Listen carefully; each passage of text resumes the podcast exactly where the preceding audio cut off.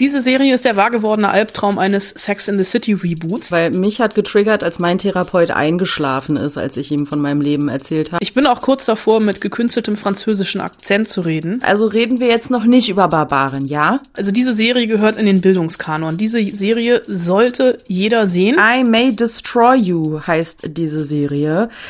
Nicht Barbaren. Ich sehe dreckige Männer in alten Rüstungen, auf Pferden, im Dreck und starke Frauen und denk, Game of Thrones. Könnt ihr euch angucken, solange wir alle auf Barbaren warten. Woo! It's Fritz. Die Spoil-Susen. Eine Fritz-Seehilfe. Mit Anna Wollner und Celine Güngler. Ah, ich habe mir den Trailer gerade nochmal angeguckt. Oh, ich krieg da wirklich Gänsehaut, ey. Und das bei einer deutschen Serie. Anna, mach dir einen Knoten ins Taschentuch, ey. Das wird so bald nicht wieder geben, glaube ich.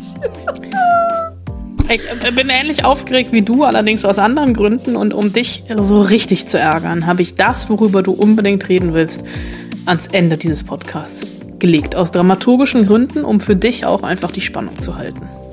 Cool. Barbaren, äh, so heißt das, worauf ich mich äh, so freue, ist eine neue Netflix-Serie. Es gibt Historie, es gibt Blut, es gibt Gemetzel, es gibt starke, düstere Bilder. Oh, wann ist endlich Freitag? Wann ist endlich Freitag? Morgen. okay, also jetzt hast du ja gerade schon rum, rumgespoilt, ey, dass wir da ganz zum Schluss drüber reden. Also reden wir jetzt noch nicht über Barbaren, ja? Nee, wir reden erst noch, du musst noch durch zwei andere Sachen durch. Und ich weiß jetzt schon, dass du zumindest die zweite Sache abgrundtief hassen wirst. Na gut, dann machen wir erstmal die erste Sache. Oh, where'd you get that? Can't remember. Listen to the sounds and I follow the beats again. All white walls, I see all white walls. How'd you smash your phone? I don't know. How did last night end? Okay, eine Frau, die nicht mehr weiß, äh, was letzte Nacht passiert ist. Äh, I May Destroy You heißt diese Serie. Nicht Barbaren. nee. Nicht, es tut mir leid, nicht Barbaren und du musst hier jetzt einfach durch, ähm, denn ich sage jetzt, Mitte Oktober, Mitte Ende Oktober, das, was äh, viele US-amerikanische und englische Kritiker schon seit Mitte des Jahres sagen, äh, seit diese HBO-BBC-Produktion nämlich in eben den genannten Ländern schon ähm, rauskam. Bei uns tut sie das äh, seit dieser Woche auf Sky. Es ist ein, eine, wenn nicht sogar die beste Serie des Jahres. Ich weiß, das habe ich dieses Jahr schon mal gesagt über Normal People, aber diese Serie ist wirklich, ähm, ich so. finde, jeder, also diese Serie gehört in den Bildungskanon. Diese Serie sollte jeder sehen. Und das, was wir hier gerade gehört haben, diesen kleinen Ausschnitt, lässt so ein bisschen vermuten, das ist so die weibliche Variation von Hangover. Da ist was passiert, woran sich die Protagonistin nicht erinnern kann. Aber das geht in eine vollkommen falsche Richtung. Denn die Hauptfigur, Arabella, gespielt von Michaela Cole, die auch ähm, die, der kreative Kopf hinter dieser äh, Serie ist und die hier auch ihre eigene Geschichte erzählt, die äh, wacht nach einer ähm, Nacht in einer Bar zu Hause auf und hat so einen Kratzer auf der Stirn und weiß nicht so richtig, wo, wo der herkommt und hat nur noch so schummrige Erinnerungen an, an, an diesen Abend. Sie ist äh, aus, dem, aus Italien zurückgekommen nach, nach London, wollte mit Freunden einfach ein bisschen feiern gehen, weil sie am nächsten Tag eigentlich das Manuskript ihres zweiten Buches abgeben musste und hatte da irgendwie noch so ein bisschen so eine kreative, unfreiwillige Schaffenskrise und ähm, ja, sie hat dann am nächsten Morgen diesen Kratzer am Gesicht und ihr Display vom Handy ist zerbrochen. Und sie weiß nicht so richtig, was passiert ist und sie versucht das zu rekapitulieren und merkt dann irgendwann, äh, okay, es muss ihr jemand was in den Drink gekippt haben, weil sie hat so Flashbacks. Und ähm, diese Flashbacks beinhalten, dass sie von einem Typen auf einer äh, Clubtoilette äh, gegen die Wand gedrückt und ähm, von hinten vergewaltigt wird. Und ähm, diese Serie, das sind zwölf Episoden, die, also, oder diese Geschichte, die wird nicht chronologisch erzählt, sondern springt relativ viel in der Zeit. Und am Anfang, in den ersten Folgen, ist man eigentlich genauso orientierungslos wie Arabella, was halt so ein bisschen, also diese Point-of-View-Perspektive ist. Ähm, und man hat auch die, also es ist wirklich ein, ein Overkill an Gefühlen. Sie schämt sich. Sie fühlt sich schuldig, ähm, sie ist total wütend und sie versucht aber auch rauszufinden, was passiert ist. Und das ist so eine Serie, ähm, wo es immer wieder, also die, die, die ist eigentlich wie so ein Chamäleon. Die wechselt ständig in Tempo und Tonalität und passt sich auch so ein bisschen den Stimmungsschwankungen von Arabella an. So, die ersten Minuten, die sind so wirklich so voller Energie. Da sehen wir eine lebenshungrige junge Frau, die versucht, irgendwie aus ihrem Leben was zu machen. Dann kommen die Flashbacks und dann kommt die Wut. Und es geht wirklich, es geht um ganz, ganz viel in dieser Serie. Es geht um Gender Studies, es geht um Rassismus, es geht um Geld, es geht um Sex, um sexuelle Macht und aber auch den Umgang mit Social Media, weil Arabella über ihre Ver Vergewaltigung twittert und dann zu so einem Sprachrohr für betroffene Frauen wird. Und ähm, diese Serie nimmt aber auch, also beziehungsweise bricht mit einem Tabu, nämlich das Vergewaltigung, also dieses gesellschaftliche Tabu der Vergewaltigung. Und da ist die Serie wirklich erschreckend ehrlich und geht wirklich ans Eingemachte. Es gibt auch Triggerwarnungen, dass es halt wirklich um sexuelle Gewalt geht.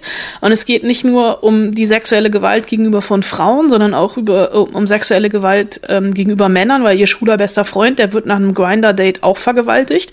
Es gab erst einvernehmlichen Sex und als er gerade gehen will, wird er nochmal zurück ins Bett gelockt und dann vergewaltigt, also gegen seinen Willen zum Sex gezwungen.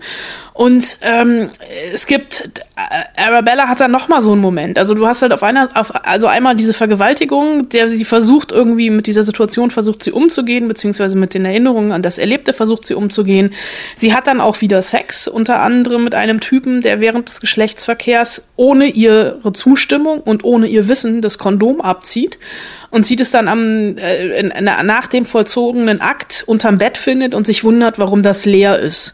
Und dann erst ähm, sagt, naja, okay, Idiot, aber dann nehme ich jetzt halt mal die Pille danach und daraus so ein Spiel macht und dann aber im Nachgang merkt, nee, Sekunde mal, also ich wollte das nicht. Und der Typ hat sich halt einfach irgendwie, der hat ohne mich zu fragen, mit meinem Körper etwas gemacht, wozu ich nicht mein Einverständnis gegeben habe. Es ist eigentlich schon wieder eine Vergewaltigung. Also Stealthing heißt es, glaube ich.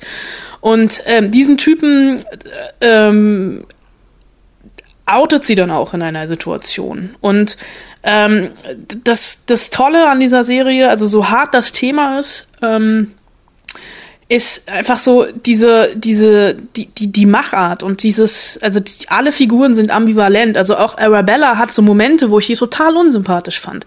Weil die auch total unverantwortlich manchmal handelt, total impulsiv ist, Ecken und Kanten hat und jede Figur in dieser Serie hat ähm, Ecken und Kanten. Und es geht auch gar nicht nur darum, rauszufinden, was eigentlich in dieser Nacht passiert ist. Ähm, in der letzten Folge gibt's dann drei Möglichkeiten, drei mögliche Enden, die die Serie uns präsentiert. Und die Serie geht halt wirklich dahin, wo es weh tut, also körperlich und emotional. Und das finde ich irgendwie das Tolle daran, weil wir Frauen unser Leben lang schon in dieser Situation sind und nicht erst seit der MeToo-Debatte. Und es gibt, ähm, als die Serie in, in Amerika beziehungsweise in England im linearen Fernsehen lief, ähm, trendete auf ähm, Twitter eine Geschichte, ich glaube, es ist in der ersten oder in der zweiten Folge, ähm, da hat, es ist glaube ich noch nicht mal sie, sondern ihre beste Freundin ähm, Sex und nimmt vorher den Tampon raus. Und du siehst halt wirklich diesen blutigen Tampon im Bild und der Typ, mit dem sie schläft, guckt sich diesen Tampon ganz interessiert an und da ist halt so ein Blutklumpen dran. Frauen wissen jetzt, wovon ich rede. Und der Typ nimmt halt diesen Blutklumpen und ist total irritiert und hat das erste Mal in seinem Leben, dass er sowas sieht. Und das, das, das macht die Serie halt zum Thema. Ne? Also wann wurde mal im Fernsehen ein blutiger Tampon gezeigt? Ja, also äh, Menstruation findet statt und Sex während der Menstruation findet auch statt. Und die Serie erzählt aber ganz beiläufig davon. Das ist fast schon so eine schonungslose Beiläufigkeit. Und ähm, äh, äh, Michaela Cole, die hat selber in einem Interview über die Serie gesagt, dass ähm, eine Therapie, also wenn man eine Therapie macht, soll man in dieser Therapie getriggert werden.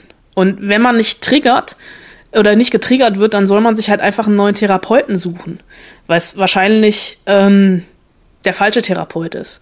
Und das gleiche passt auch auf I May Destroy You. Also wenn du von dieser Serie nicht getriggert wirst und die Serie dich halt nicht irgendwie äh, in dir was auslöst. Also egal, ob du die jetzt als Frau guckst oder ob du die als Mann guckst, dann ist das vielleicht nicht die richtige Serie für dich, aber dann ist halt, läuft auch bei dir irgendwas schief. Also weil wirklich I May Destroy You ist so ein wichtiges Stück Serie, beziehungsweise Fernsehen. Es sind zwölf Folgen, a 30 Minuten, sechs Stunden und diese sechs Stunden Lebenszeit, die sollte jeder haben und sich diese Serie angucken.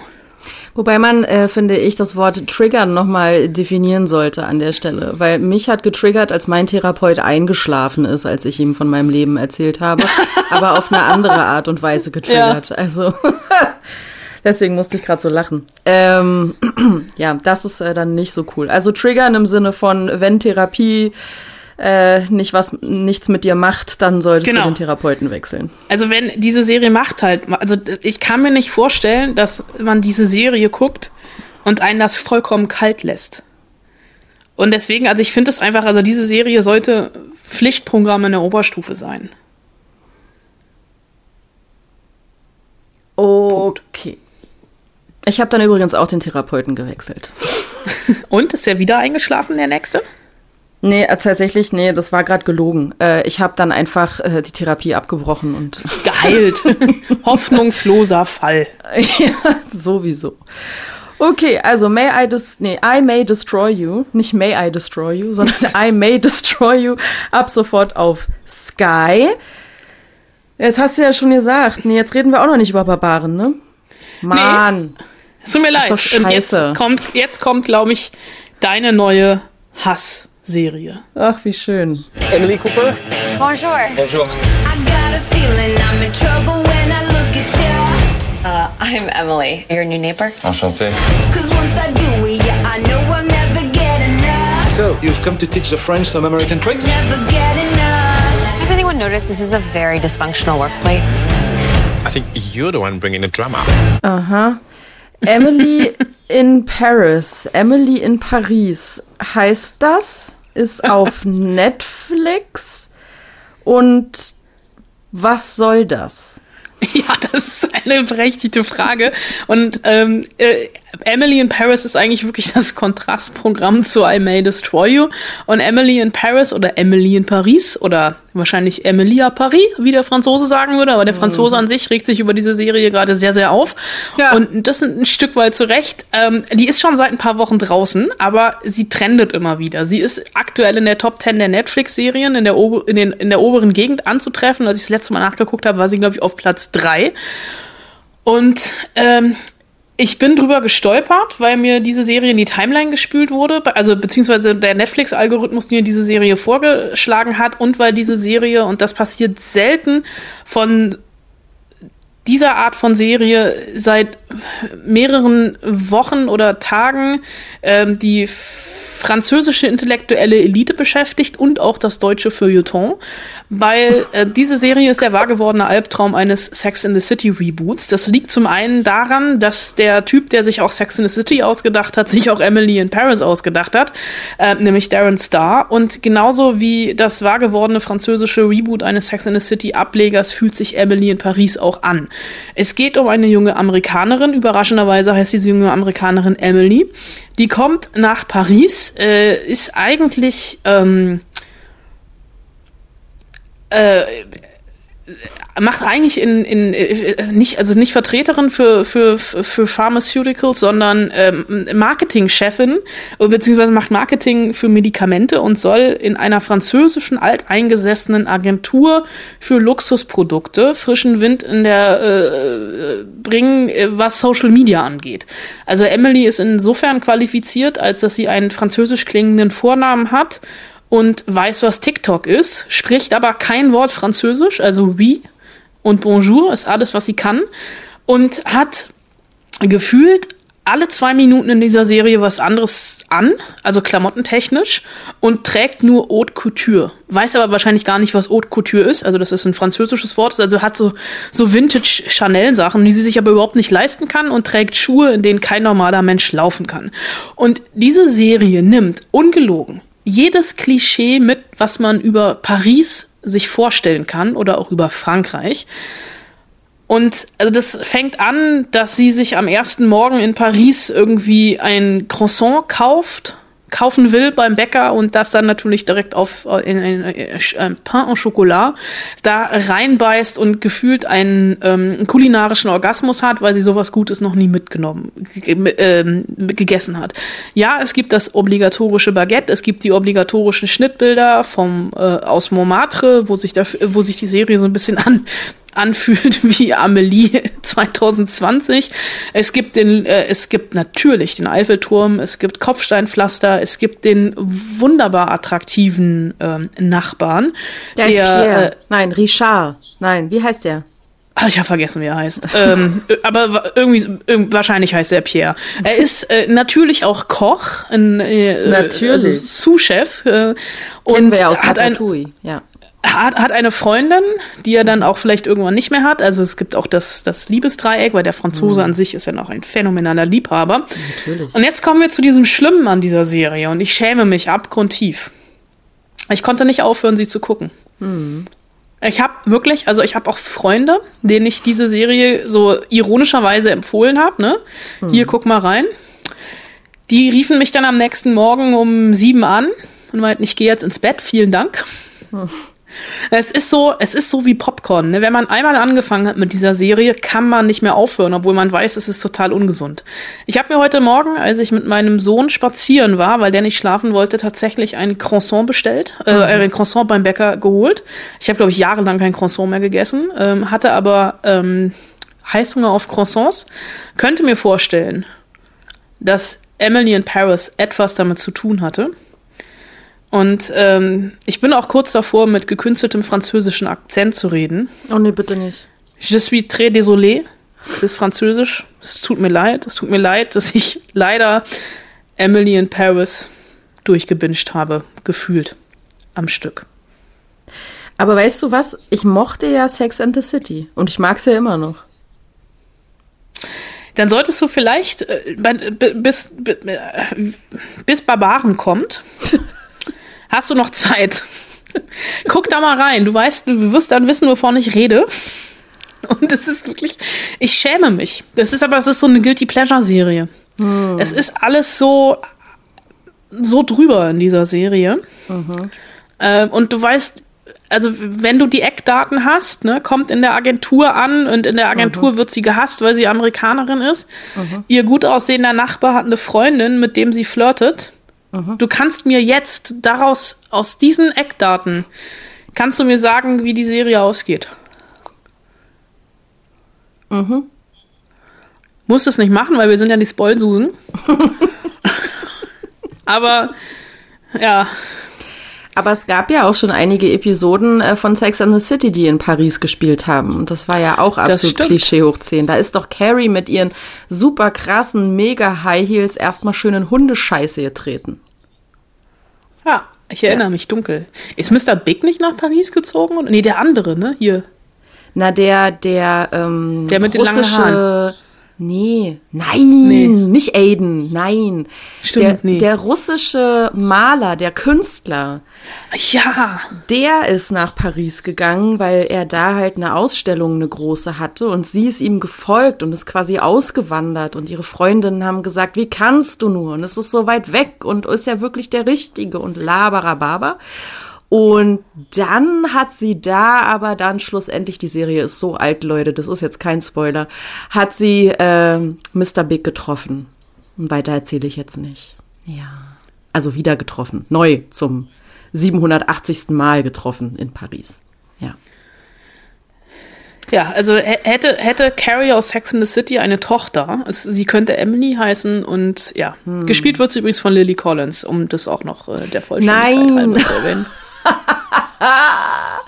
Da lief neulich im Fernsehen dieser super gute, nicht, Film, ähm, hier, City of Bones. Uh, oh ja, oh, stimmt, ich erinnere mich. Der lief neulich wieder im Fernsehen. Ich mochte ja diese Buchreihe so sehr. Das ist ja auch so ein Young Adult Ding äh, mit so Taucht da Dämonen. nicht in einer Szene Elias Mbarek auf? Ja, irgendwas war da auch. Wobei ich glaube, der hat in der Serie mitgespielt. Hat der in dem Film oder in der Serie mitgespielt? Ich glaube, der hat in dem Film mitgespielt und als ich den gesehen habe, habe ich mich total erschrocken, weil seine Rolle irgendwie zusammengekürzt wurde und er in einer Massenszene einmal auftaucht. ich glaube, der ist einer von den Vampiren. Irgendwie sowas. Ja, ja, ja. Ja, ey, dieser Film, oh, furchtbar. So furchtbar. Die Bücher waren so, naja, Young Adult Teenie-Kram halt, aber die Bücher waren so toll. Und dann habe ich diesen Film gesehen, auf den ich mich echt gefreut habe. Und dann ist das einfach nur der letzte Rotz gewesen. Deswegen, und da spielt Lily Collins halt auch die Hauptrolle. Hm. Ist auch nie äh, weitergedreht worden, ne? Ist ja irgendwie in der Versenkung verschwunden. Ja, sie haben ja dann eine Serie draus gemacht. Eine netflix Ah, die hat auch keiner sehen wollen. Nee, die hat auch keiner so richtig. Aber die läuft weiter. Also die ist nicht abgesetzt worden. Die läuft irgendwie weiter. Da sind die, die Darsteller irgendwie ein bisschen besser getroffen, aber so richtig geil ist das auch nicht. Also schade. Schade, schade, schade. Naja, also äh, Sex and the City 2.0, diesmal in Paris und mit Social Media und Emily.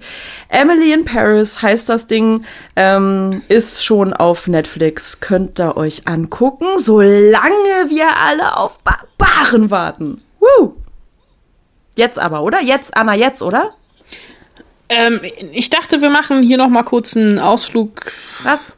Einen Exkurs Warum? zu Quantenphysik oder sowas. Was? Einfach Nein. nur, um dich zu, um dich zu ärgern. Ich will jetzt über Barbaren reden. okay. Bist du ein Gott? Nur Götter können einen Mann zum Tode verurteilen. Marmini, Barbara stirpe natus es. Tandem eis experto opust. Verum autem Roma. Ja, hast du deinen Schullatein rausgeholt und kannst mir sagen, was sie hier gerade gesagt haben? Nein, natürlich nicht. Ich hatte nie Latein. Was ist das denn für ein Quatsch? Nein, ihr müsst wissen,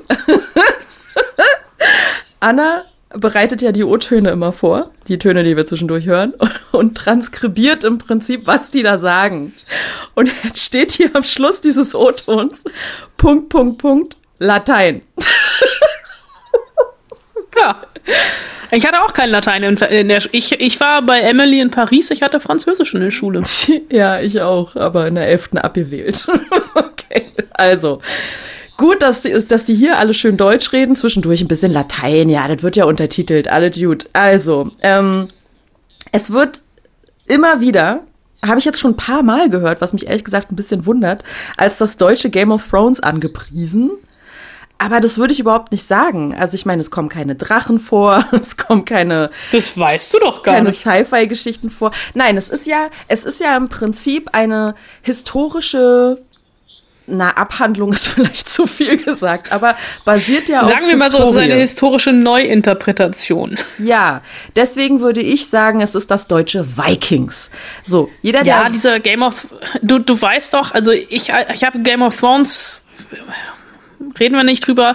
Vikings habe ich auch nie gesehen Ja, und ich, ich sehe halt einfach nur, ich sehe dreckige Männer in alten Rüstungen ja, starke auf Frauen, Pferden starke Frauen. im, im Dreck und starke Frauen und denk Game of Thrones. Nein. Alter, was die, was die eine, die, die Frau von Ragnar Lothbrok in Vikings, was die alles schafft, ey, mein lieber Schwan. Also, wenn das nicht mal, nicht mal irgendwie die erste Feministin auf der Welt war. Wow, das ist wirklich krass. Deswegen. Eine, eine starke Frau gibt's hier auch, sie heißt Tusnelda. Tusnelda. Das hat, ich glaube, so hat meine Oma mich immer genannt, wenn ich irgendwas falsch gemacht habe. Dann hat sie immer gesagt, ey, Tosnelda.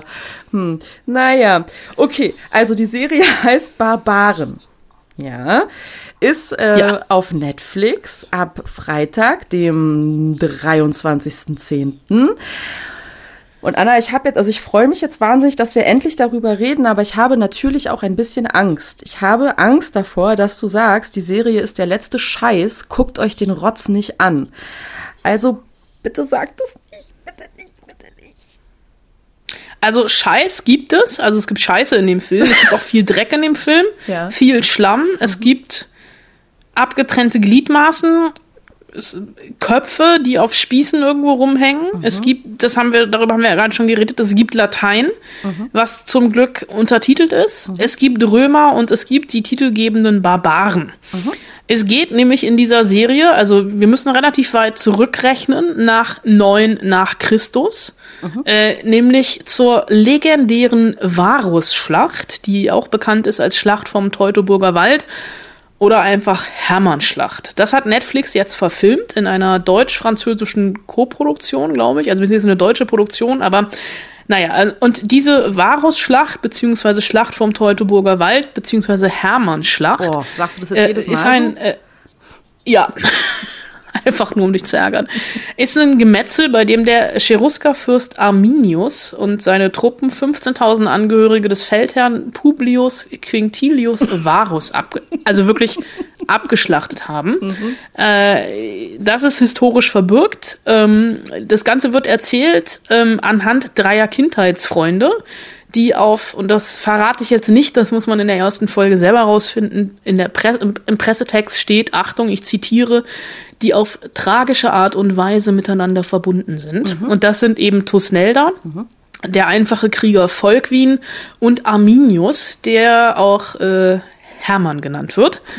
Daraus kann man jetzt schon leicht äh, ablesen, wer hier mit wem in die Schlacht führt, äh, geht. Äh, und äh, Sch Schlachten gibt es viele, beziehungsweise erstmal gibt es so ein paar schwelende Konflikte zwischen Römern und Barbaren.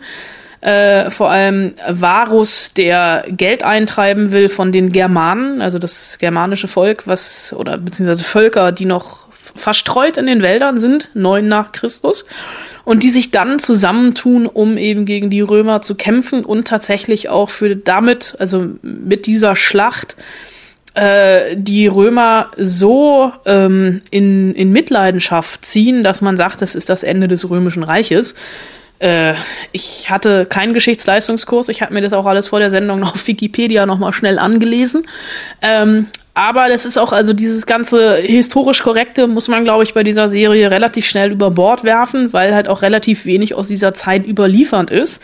Und das, was überliefert ist, ist aus römischer Sicht überliefert und die Serie erzählt das halt aus germanischer Sicht. Vielleicht ganz Ähm, kurz, also ganz kurz nochmal.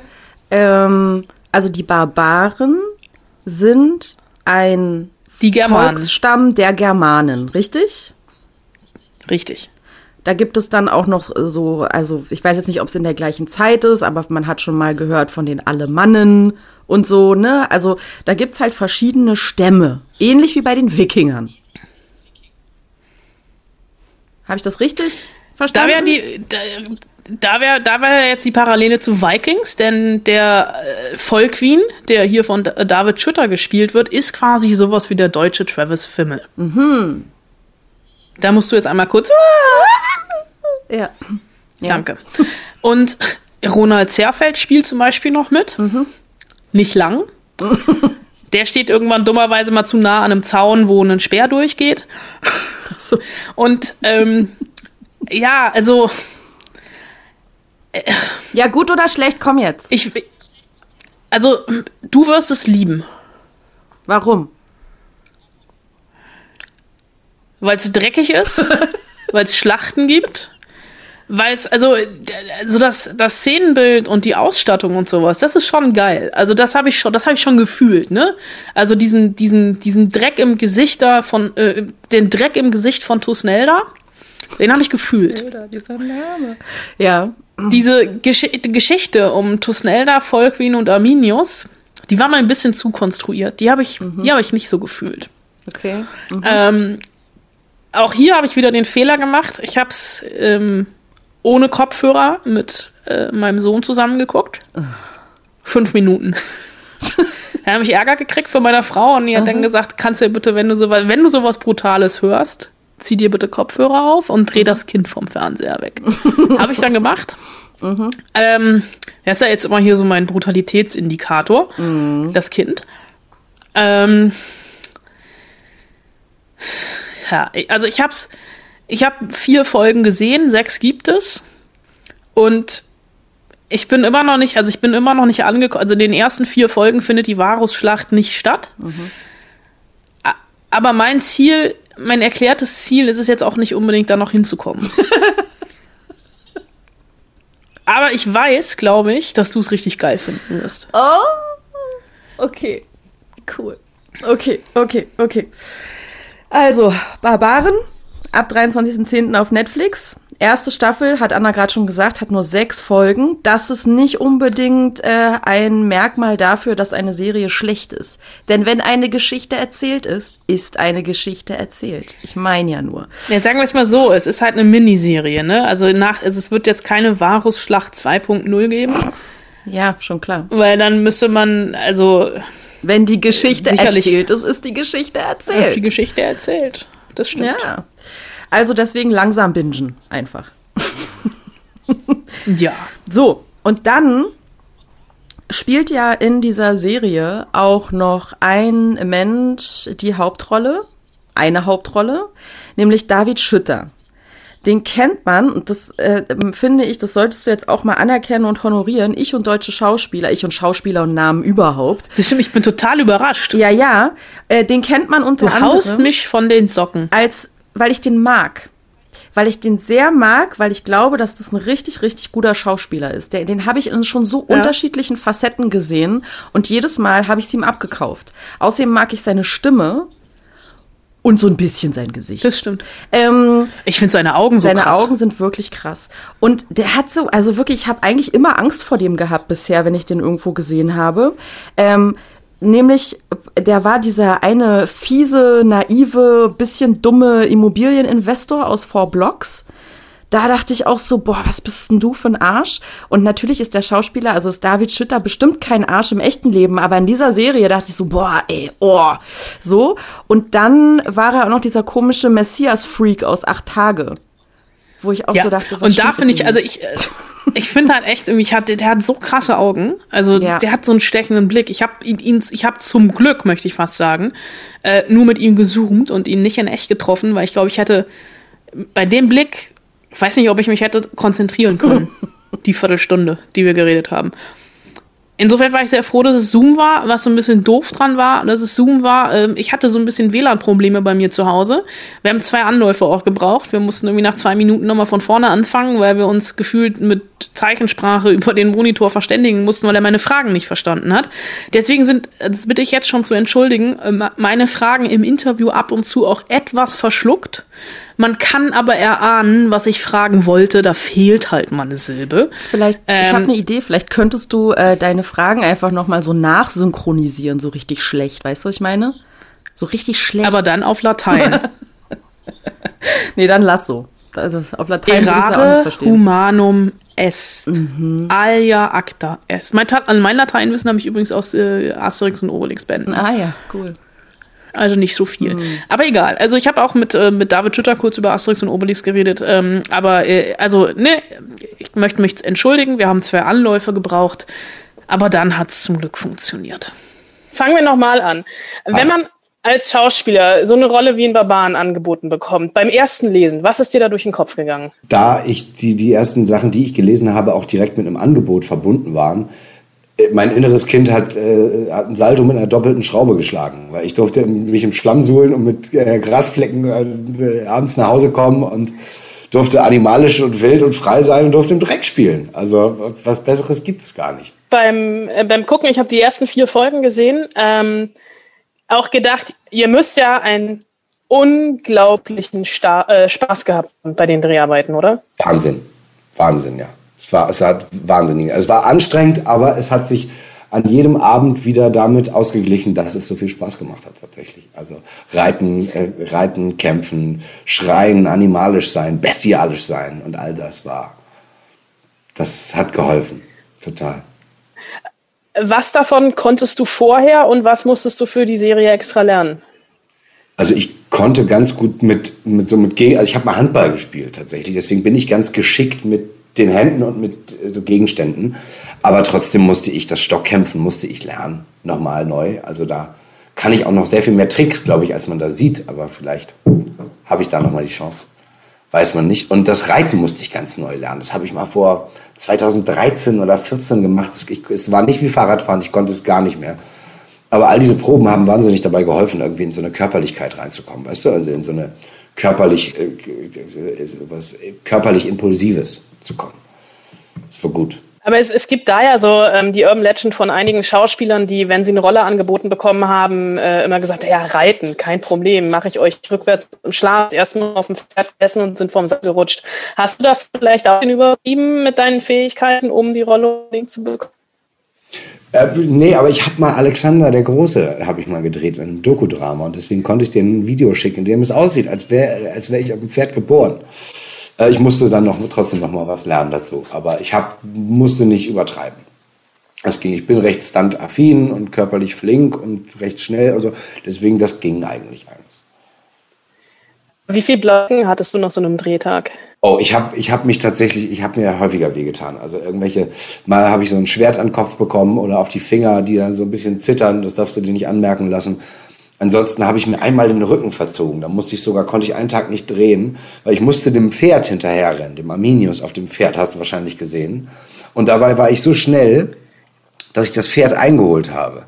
Darauf war unser Laszlo hieß der, unser Reitlehrer, war sehr erbost darüber und seiner Ehre verletzt und hat dann dem Laurenz gesagt, du musst das schneller reiten, weil das war ihm so unangenehm.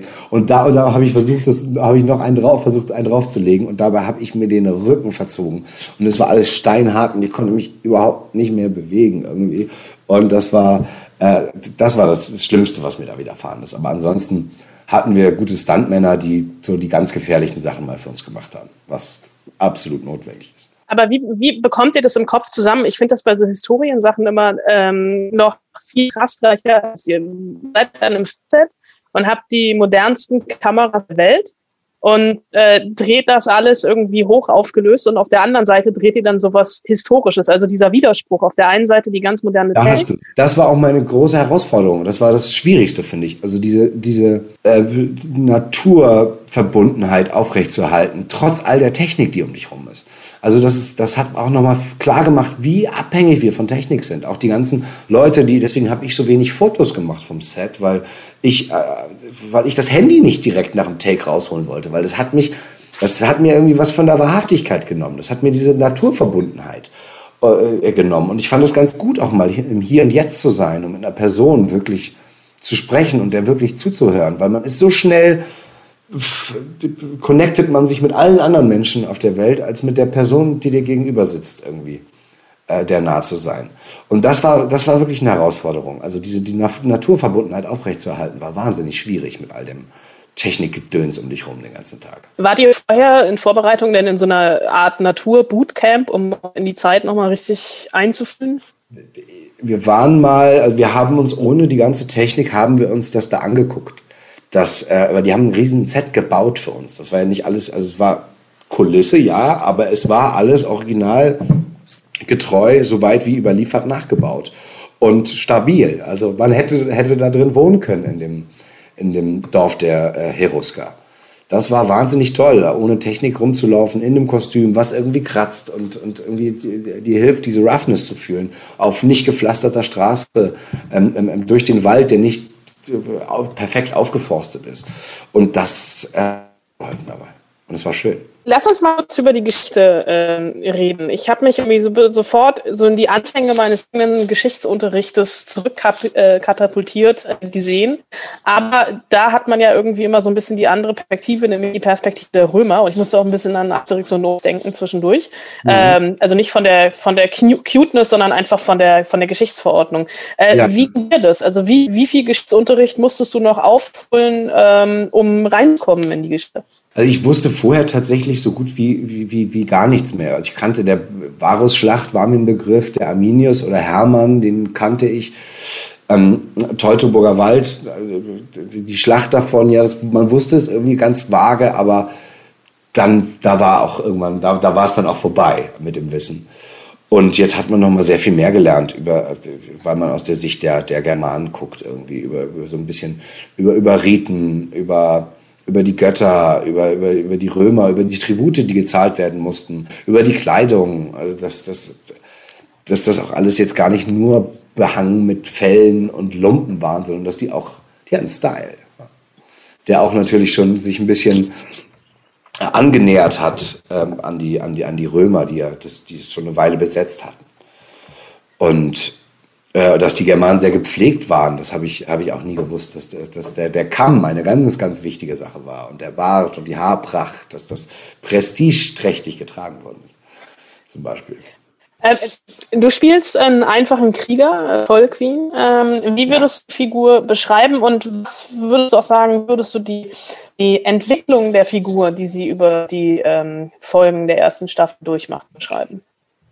Also Vollqueen ist nicht in Privilegien hineingeboren. Er ist der Sohn eines Bierbrauers und hat es deshalb sehr schwer. Deswegen ist der, der Punkt, an dem er ist, der erste Schwertträger, also die Leibgarde des Reichs, das sind die Häuptlinge, ähm, zu sein, das, ist, das war schon ein Haufen Arbeit für ihn. Also weiter kann der eigentlich gar nicht mehr kommen, aufgrund seiner Herkunft. Der ist ja kein, kein, kein Fürstensohn, kein, kein germanischer Prinz, wenn man so will. Und ähm, dem passiert viel, viel Ungerechtigkeit. Es ist, aber es ist ein Junge, der irgendwie lacht, weint und, und, und, und lebt ähm, komplett ohne Filter. Also der, der, der zeigt, ich mag an dem zum Beispiel, dass er irgendwie zeigt, dass äh, Sensibilität und Maskulinität eigentlich zwingend zusammengehören sollten und es auch tun. Dass dieses Boys Don't Cry Prinzip ein absoluter Scheiß ist. Und es ist jemand, dem viel Ungerechtigkeit widerfährt über die ganze Zeit und der aus Liebe irgendwie trotzdem weiter daran festhält, irgendwie weiterzumachen. Was würdest du sagen, ist der Kern der Serie? Der Kern der Serie ist, glaube ich, recht simpel. Wir befinden uns im Jahr 9 nach Christi und sehen, wie sich die einst verfeindeten germanischen Stämme ähm, zusammenraffen, um einen Großteil des römischen Heers zu besiegen, das sie unterdrückt. Letzte Frage, bevor die Zeit abgelaufen ist. Wie lange hast du abends gebraucht, um wieder sauer zu werden? Es war eine Katastrophe. Wir haben ja abends noch umgest äh, wir haben ja abends noch mal geprobt zum Beispiel. Und dann war ich da, ich war, äh, du hast es im Hotel gesehen, dass wir angekommen sind, weil das war immer eine Spur von Schlamm, äh, von Schlamm und Erde war da immer auf dem Weg zum Fahrstuhl. Und wir haben, mit dem Laurenz habe ich noch, auch noch viel geprobt, mit dem der Arminius spielt. Und ich war in der Badewanne und er saß eigentlich daneben und wir haben die Szene für morgen nochmal äh, äh, wiederholt. Und er konnte aber nichts sehen, weil die Badewanne komplett braun war von dem. Ich hatte jeden Tag eine Heilerde-Maske all over gefühlt. Also wir waren einfach schmutzig wie die Sau. Das ist doch auch mal schön. Das war toll. Ganz herzlichen Dank, entschuldige die Internetqualität. Äh, ja, es, es, hakelt so ein bisschen, aber wir haben es jetzt hinbekommen, einigermaßen. Ich werde den Anbieter wechseln. Ja, ist eine Frechheit. Vielen lieben Dank. Tschüss. So, also ganz viel Dreck. Äh, das nehme ich jetzt so mit von David Schütter. Ähm, wie hat er so schön gesagt, eine, eine Moorpackung. Er hatte jeden Tag eine Moorpackung und die Badewanne war braun danach, nach dem Baden. Auch schön. Naja. Aber ich glaube wirklich, war der nett? Der war total nett. Gut. War das echt krass. Und mir war das so unangenehm mit dem schlechten Internet. Ja, mach dir mal Gedanken über dein schlechtes Internet. Ja, es ist, äh, mein Sohn hat heimlich ja, dein geguckt Sohn. Zimmer Ja, genommen. ja, ja. Jetzt kommt. Ich schieb jetzt genau, immer alles Ich wollte gerade sagen, jetzt kommt die Phase, wo du als Mutter immer alles auf deinen Sohn schiebst. Ey, das arme Kind, ey, schon völlig ja, traumatisiert. Von Barbaren, irgendwelchen komischen Horrorserien und Horrorfilmen, die du nebenbei guckst und dann auch noch das schlechte Gewissen. Ah ja, hm. Gut. Ich biete mich dann an als äh, Therapeuten-Spoilsusen-Tante dann irgendwann. Ja, aber du schläfst doch ein. Nee, ich ja nicht. Ich bin ja, ich, ich kann ja, okay. ich kann ja eine gute Therapeutin spielen, verstehst du? So. Ähm, Barbaren. Äh, ist ja äh, dann bald auf Netflix. Und ähm, mich hat das Wort Barbaren an meine Jugend erinnert. Du merkst, wir kommen langsam zu den Hausaufgaben. Ja. Ähm, ich bin in einem Viertel groß geworden, wo es eine Gang gab und die hieß Barbaren. Und deswegen war meine Herleitung für die Hausaufgabe für diese Woche Filme und Serien mit Gangs drinne. Und wir haben Post bekommen. Digitale Post, selbstverständlich. Ähm, ihr seid ja immer aufgerufen, mitzumachen bei den Hausaufgaben ähm, unter spoilsusen.fritz.de und da hat uns Annette unter anderem geschrieben. Annette hat vor kurzem eine Netflix-Miniserie entdeckt, die auf wahren Begebenheiten beruht und dennoch sehr ergreifend ist. Na, Anna, schon eine Idee? Hallo? Nee. Ich denke Mhm. nach. When They See Us. Ja. Das amerikanische Justizsystem auf den Punkt genau erklärt. Was ja keine Gang. Das ist doch. Das sind die Central Park Five. Ja, naja. Aber das ist keine Gang. Aber Das sind einfach fünf, fünf junge Männer, die zur falschen Zeit am falschen Ort sind. Aber egal. Aber sie sind doch Freunde und zusammen, oder? Nee, die kennen sich nicht. Ach so. Hm, Annette, irgendwie nicht. Oder vielleicht ist ja das ist die Polizei die Gang. Das ist eine korrupte. Ergänze bitte ein Schimpfwort deiner Wahl. Mache ich im Kopf. Ähm, okay, okay, na gut. Dann gehen wir weiter. Hm. Sleep. Also eine sehr, sehr gut, eine großartige Serie, ne? Also äh, wenn, wenn they see us. Aber tatsächlich, glaube ich, ein bisschen. Ich bin heute streng bei den Hausaufgaben. Okay, Annette abgelehnt. Äh, mal gucken, ob Platz Nummer zwei äh, angenommen wird. Sleepers. Und zwar äh, mit, Br mit Ja. Brad Pitt als Anwalt und Robert De Niro als Pfarrer. Ähm, da geht's um eine Gruppe von Freunden, die ein ein Verbrechen begehen, was sie eigentlich nicht begehen wollten, dann im Knast landen, im Jugendknast. Und äh, da widerfahren ihnen schlimme Dinge seitens der Wärter. Und später rächen sie sich dann. Aber auch nicht wirklich eine Gang. Also sie sind ja keine Gang. Hey, wir hätten, glaube ich, das Wort Gang ein bisschen besser definieren Wieso müssen. denn? Also du beim Stellen der Hausaufgabe. Okay, also wenn Gang eine Gruppe von Freunden ist, dann ist das akzeptiert. Ähm, und auf Platz 1 bei Annette ist, und da kommt äh, das Wort schon im Titel vor, Gangs of New York. Mit Leonardo DiCaprio, Daniel Day-Lewis und kurz aber immerhin Liam Neeson zu einer Zeit, in der er noch Filme außer Taken 1 bis 12.000 gemacht hat. Ich kann mich nur sehr genau an die Musik erinnern. An diese Trommeln mit der Flöte. Das fand ich sehr beeindruckend. Ich nicke. Cool. Äh, und der Film war sehr lang, das weiß ich auch noch. Und, Alle Filme von Martin Scorsese sind und er sah lang. sehr schön aus, das weiß ich auch noch. Und Leo war noch sehr jung. Alle Filme von Martin Scorsese sehen gut aus. Okay, äh, Hausaufgabe, okay, ähm, naja, zum Teil erfüllt, Annette, vielen Dank. Ähm, Mareike hat uns auch geschrieben, ebenfalls Gangs of New York.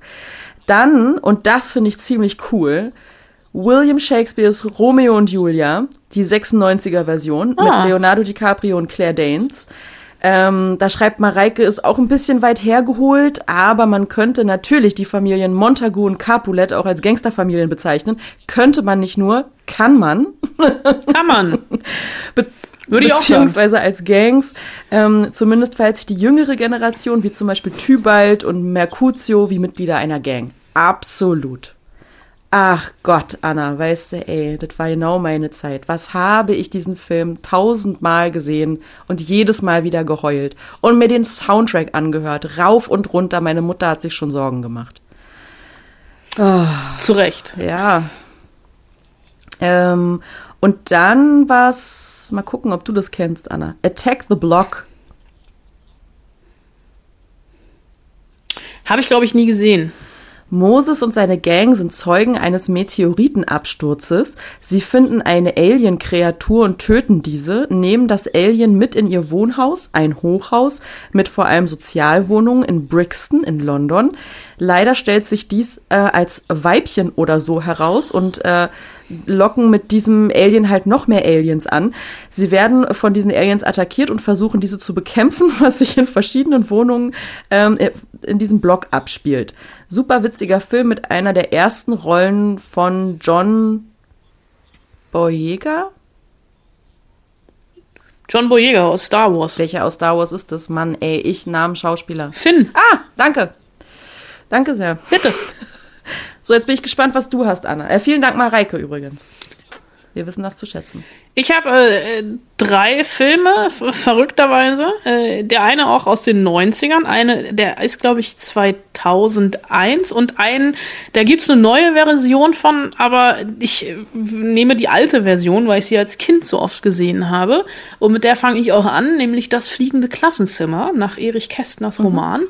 Da gibt es nämlich die rivalisierenden Schulklassen auf dem Gymnasium und auf der, äh, auf dem, auf der Realschule, die sich auch in einer großartigen Szene eine Schneeballschlacht liefern und äh, die, die einen klauen den anderen äh, die, die Fußbälle. Und es ist quasi, sind quasi so richtig schöne Jungs-Gangs, die noch in Knickerbockerhosen und hochgezogenen Kniestrümpfen und aufgeschürften Knien sich gegenseitig das Leben schwer machen. Ja.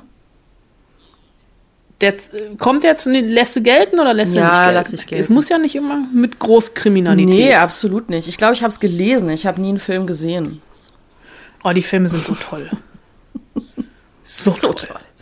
Äh, so toll. Der zweite Film, den ich habe, weil ich habe dringend etwas mit Frauen mhm. gesucht. Äh, und da fiel mir Bandits an. die sind ja eigentlich auch eine Absolut. Gang, ne? Die, ja, absolut. Großartig. Ein, ein, ein, Film, den ich eigentlich noch mal gucken muss. Auch hier habe ich den Soundtrack rauf und runter gehört. Ein Film mit einem der besten Enden ever. Äh, Katja Riemann, Nicolette Krebitz und Jasmin viele andere. Da gibt's ja. soll, soll genau Jasmin Tabatabai. Äh, da soll es auch, glaube ich, irgendwie wollten die noch mal da von Katja von Garnier, ich glaube, der Film ist von 97 oder 96 oder 98, irgendwie sowas. Da sollte es irgendwie noch mal eine Neuauflage oder eine Fortsetzung, man weiß es nicht. Aber ich würde es gucken. Und auf Platz 1, einer meiner absoluten Lieblingsfilme. Es gibt ja, ich weiß auch gar nicht, ob ich den in den Hausaufgaben schon mal untergebracht habe. Es ist nicht Call Me By Your Name. ähm, tatsächlich gibt es ja diese diese Lieb die, die Smalltalk-Lieblingsfrage auf Partys, ja. die mir immer gestellt wird, neben und was kannst du gerade mhm. empfehlen, ist ja und hast du einen mhm. Lieblingsfilm? Und wenn ich schlechte Laune habe oder wenn ich gute Laune habe, je nachdem, aus welcher Perspektive man das wahrnimmt, sage ich immer, ich habe keinen Lieblingsfilm, aber ich habe einen Film, den ich mit 17 im Kino gesehen habe, der mir die Möglichkeiten des Kinos visuell die Augen geöffnet hat. Und dieser Film ist City of God von Fernando Mirey. Hast du schon mal untergebracht. Genau mit der gleichen Begründung. Hatte ich schon mal untergebracht. Mhm. Ja, aber auch da geht es ja um Gangs, die in, äh, in den Favelas von Rio de Janeiro unterwegs sind. Mhm. Und Anna, ja. was ist dein Lieblingsfilm? Ich studiere Kunstgeschichte in Karlsruhe. Ich kenne mich mit Filmen nicht aus. Okay. ähm, dich wird meine Auswahl überraschen. Ge äh, Sons of Anarchy? Habe ich auf der Liste, ja. Ähm, ähm, Game of Thrones? Ich auch auf der Liste, ja. ich habe eine längere Liste. Aber du musst dir drei aussuchen. Nee, ich suche mir sogar nur zwei aus aus der Liste. Okay. Also, ich habe natürlich Game of Thrones und Vikings und Sons of Anarchy und so weiter und so fort. Aber ich dachte, ich könnte dich mal einfach überraschen, indem ich mit was ganz Altem komme oder mit was verhältnismäßig oh. Altem. Clockwork Orange. Ja. ja. Hat Roland mir auch geschrieben. Ach, ist ja schön, dass er dir die Hausaufgaben schickt. Alter, Roland, spoilsusen.fritz.de, sonst werden diese Hausaufgaben hier nicht berücksichtigt. So. Ähm, genau, marodierende Bande, die den äh, Leuten das Leben zur Hölle macht äh, und auch irgendwie nicht so richtig Einsicht zeigt. Also ich fand, mich hat der sehr verstört, als ich den gesehen habe, den Film. Ähm, Gab es davon mal ein Remake? Nicht, Gott sei Dank. Wusste. Ich glaube, es war mal im Gespräch und da hatte ich schon Angst. Ähm, Genau, übrigens äh, der Song von den Toten Hosen, hier kommt Alex, ist äh, daran orientiert, also inspiriert von ähm, Clockwork Orange. Und der zweite Film, ähm, für den ich mich entschieden habe, ist Ich, ich weiß gar nicht genau, ob der nachkoloriert wurde, aber es sieht manchmal so aus. West Side Story. Ich weiß, das ist ein Musicalfilm. Ich weiß das, Anna. Ich, ich bin sprachlos. Also eigentlich ist das Romeo und Julia ein bisschen modern und mit Gesang obendrauf, aber es sind auch wirklich schöne Lieder. Muss man auch sagen. Würde ich mir aber heute, glaube ich, einfach nicht nochmal Kommt ja- Würde ich nicht. Sollte ja eigentlich als, äh, also kommt das Remake von Steven Spielberg, sollte im Dezember ins Kino kommen, ist ins nächste Jahr verschoben worden. Ich meine halt diesen Uralt-Film. Keine Ahnung von wann der ist, aus den 60ern oder so. Wo best Ja, und dann habe ich gesagt, es kommt eine Neuauflage nächstes Ja. Jahr. Die werden wir dann sicherlich auch bei den Spoilsusen Ah, besprechen. toll. Da freue ich Ah. mich ja schon. Okay, apropos freuen.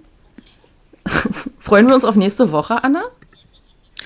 Wir freuen uns sowas von auf Bin mir nächste da nicht Woche. so sicher, ehrlich gesagt.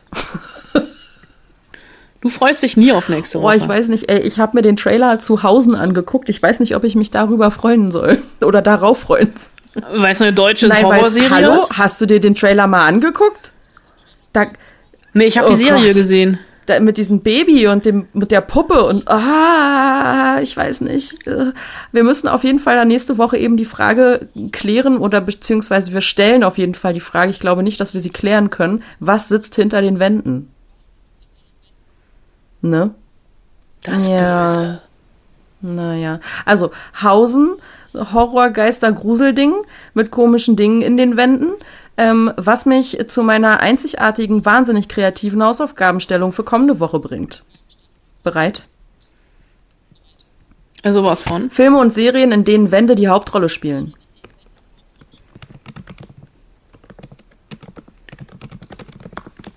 Oder, um es jetzt nicht ganz so krass zu machen, Filme und Serien, in denen Wände eine Rolle spielen. Nein, die Hauptrolle. Schreibt uns gerne an spoilsusen.fritz.de. SMSen an Anna Wollner persönlich und privat gil gilden nicht, ist einfach verboten. Also könnt ihr machen, aber wird hier nicht vorgetragen. Ähm, also spoilsusen.fritz.de ist das Maß aller Dinge. Filme und Serien, in denen Wände die Hauptrolle spielen. Und dann wundere ich mich, aber da habe ich mich neulich schon gewundert, sag mal, Hexen, Hexen, ist das dieses Roald Dahl-Ding? Das ist ein Remake, ja, von Robert Zemeckis mit Anne Hathaway in Ah. der Hauptrolle und Octavia Schön, dass es Spencer. von allem immer ein Remake gibt. Toll. Ja, mit einer der beiden werde ich auch noch übers Wochenende telefonieren. Ich weiß nur noch nicht mit wem.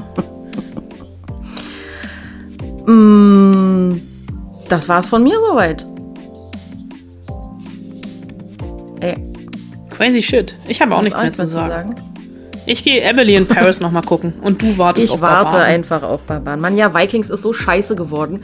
Dann ist ja irgendwann Ragnar ist nicht mehr mit dabei und dann sind die Kinder da irgendwie und dann ist dieses komische Kind dann plötzlich da und ach nee, da habe ich, da habe ich einfach keine Lust mehr drauf gehabt. Deswegen brauche ich was als Ersatz. Weißt du? Das ist halt super. Game of Thrones ist auch vorbei. Alles vorbei. Ich bin gespannt, was du nächste Woche sagen wirst. Ja, ich erstmal. Ich erstmal. Also, in diesem Sinne, macht eure Hausaufgaben. Liebe Grüße, eure Spoilsusen. Viel Spaß da, wo immer ihr Serien und Filme guckt.